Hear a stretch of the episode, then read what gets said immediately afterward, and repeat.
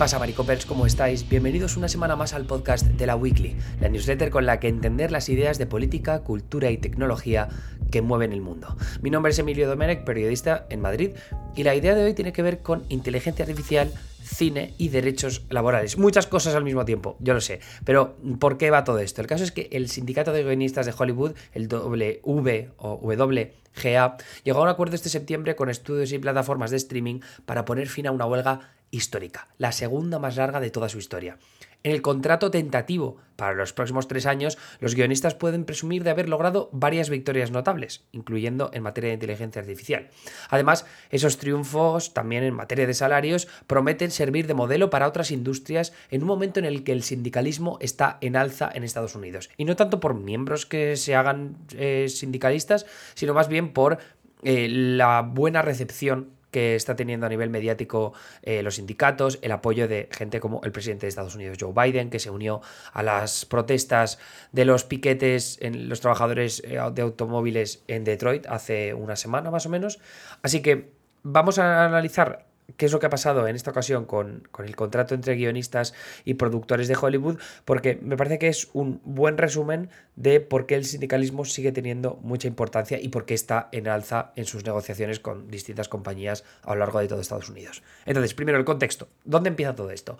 El WGA, este sindicato de guionistas, convocó la huelga contra la Alianza de Productores de Películas y Televisión, es decir, los estudios y las plataformas de streaming, Netflix, eh, Apple TV Plus, mm, Warner Bros., Disney, etc Pero las negociaciones entre un mando y otro estuvieron estancadas durante gran parte del verano. Estudios y plataformas estaban dispuestos a esperar a que la situación financiera de muchos guionistas fuera insostenible, no pudieran pagar sus casas y cesaran así en su presión para llegar a un acuerdo. Todo esto lo contó Deadline hace ya un par de meses. Pero el apoyo popular y especialmente la huelga que el sindicato de actores SAG-AFTRA convocó en julio fueron determinantes para fortalecer la posición negociadora del WGA. El WGA eh, son eh, unos pocos miles, ¿no? En comparación al SAG-AFTRA, el sindicato de actores, que son eh, ciento y la madre, ¿vale?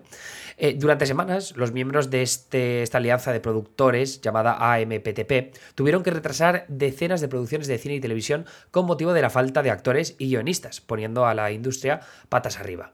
Tras más de 100 días de huelga, la AMPTP finalmente volvió a la mesa de negociación y a lo largo del mes de septiembre ultimaron detalles para un acuerdo muy beneficioso para los guionistas. Por ejemplo, el WGA logra avances significativos en materia de salarios, de tiempos de contratación, de transparencia y de protecciones contra el ascenso de la inteligencia artificial. Pero lo importante es que muchos de los puntos del acuerdo responden a la precarización que los guionistas estaban sufriendo con motivo de la revolución del streaming. En definitiva, el WGA ha sentado las bases de un acuerdo que promete reverberar en todo Estados Unidos, empezando por la huelga de actores que todavía sigue en marcha. Entonces, ¿cuál es la idea que podemos sustraer de toda esta historia? Primero, un poco de antecedentes.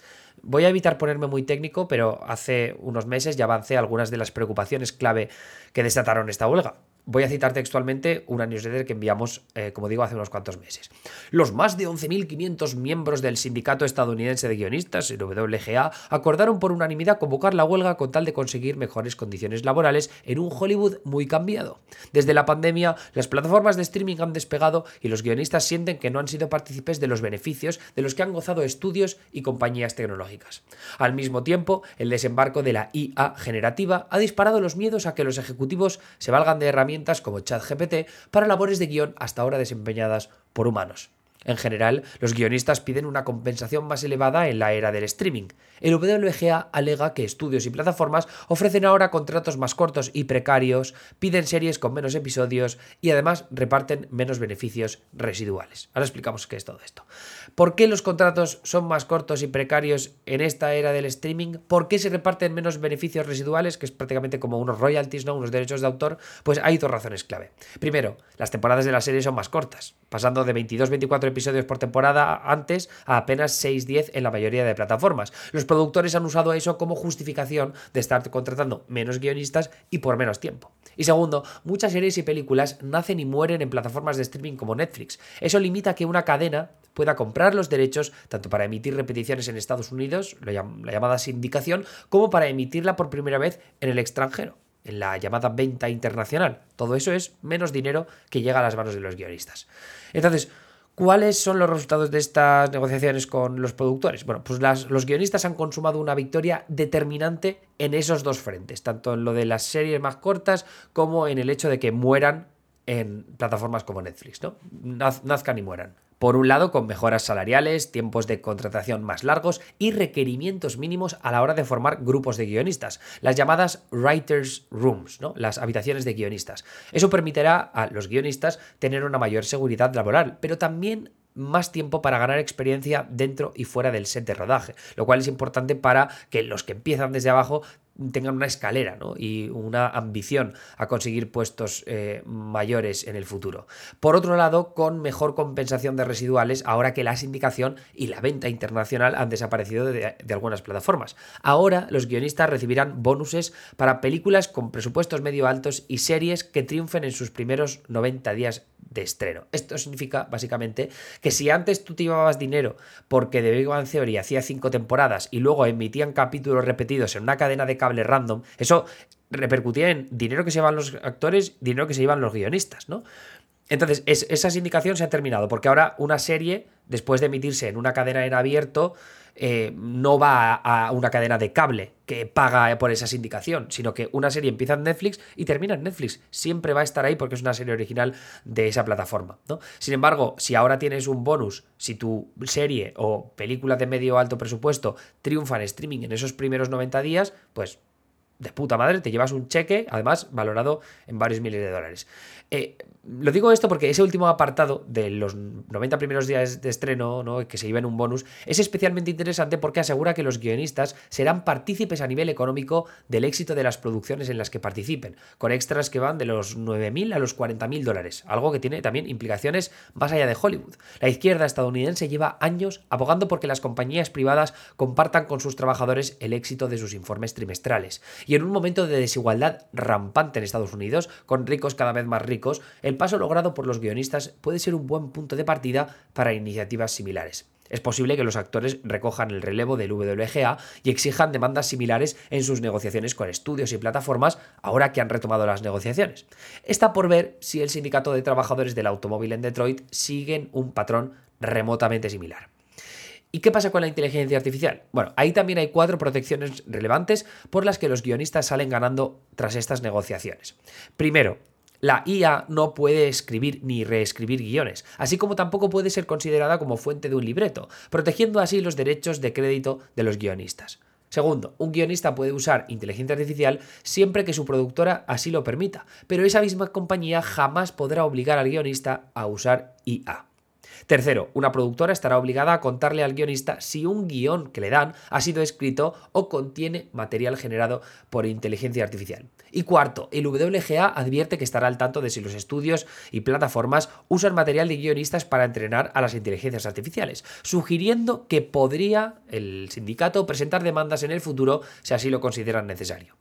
Que el cuarto punto, esto de si consideran necesario, presenten demandas, que el cuarto punto haya quedado más en el aire sugiere que los actores también tendrán dificultades para que los productores renuncien por completo a entrenar inteligencias artificiales con las que reproducir voces o aspectos. De hecho, será interesante ver qué tipo de protecciones logran los actores teniendo en cuenta lo mucho que han avanzado las inteligencias artificiales en la recreación digital del habla y de las expresiones humanas.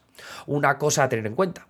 ¿Darán su permiso a los actores para que estudios y plataformas doblen sus actuaciones a otros idiomas con inteligencia artificial? Porque eso pondría en peligro a los actores de doblaje. Tenemos que tener en cuenta que los actores que están en el sindicato de actores de Estados Unidos no están tan preocupados por las protecciones que puedan tener actores de doblaje en España. Entonces, si ahí hay un desentendimiento, porque los actores de Hollywood prefieren negociar otras mejoras en su contrato, pues ojito, eh, que eso puede tener repercusiones importantes. Eh, así que es clave estar al tanto de los detalles de estos acuerdos sobre inteligencia artificial porque cualquier resquicio podrá ser aprovechado después para acelerar procesos de trabajo y prescindir así de humanos que antes ejercían esas funciones. Ya no hablamos de automatizar una cadena de montaje, sino de involucrar a la inteligencia artificial en procesos creativos que hace apenas unos años considerábamos inaccesibles a los ordenadores. Es por eso que estas negociaciones con los sindicatos son tan trascendentales. Protegen a los trabajadores a través de mínimos de contratación, como con las Writers Room. O sea, ese trabajo no te lo pueden quitar porque hay un mínimo de gente a la que tienes que contratar para esas Writers Room.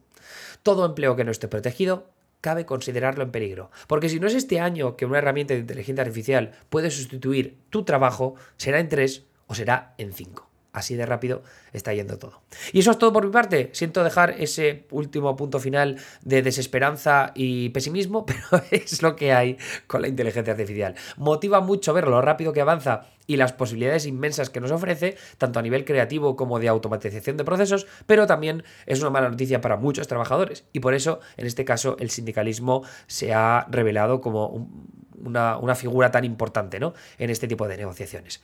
Anyways, eh, volvemos estos días con más entregas de la newsletter por parte de mi compañero Bosco Bórcena, de mi compañera Anita Pereira y por supuesto por mi parte también de nuestros amigos de Revista 5W que siempre nos dejan columnas tan memorables. Anyways, eh, os dejo aquí. Si queréis recibir newsletters exclusivas, recordad que podéis suscribiros a la versión premium de la weekly por 5 euros al mes o 50 euros al año. Tenéis los enlaces en, la newsletter eh, y si no, en www.laweekly.com. Un abrazo y hasta luego.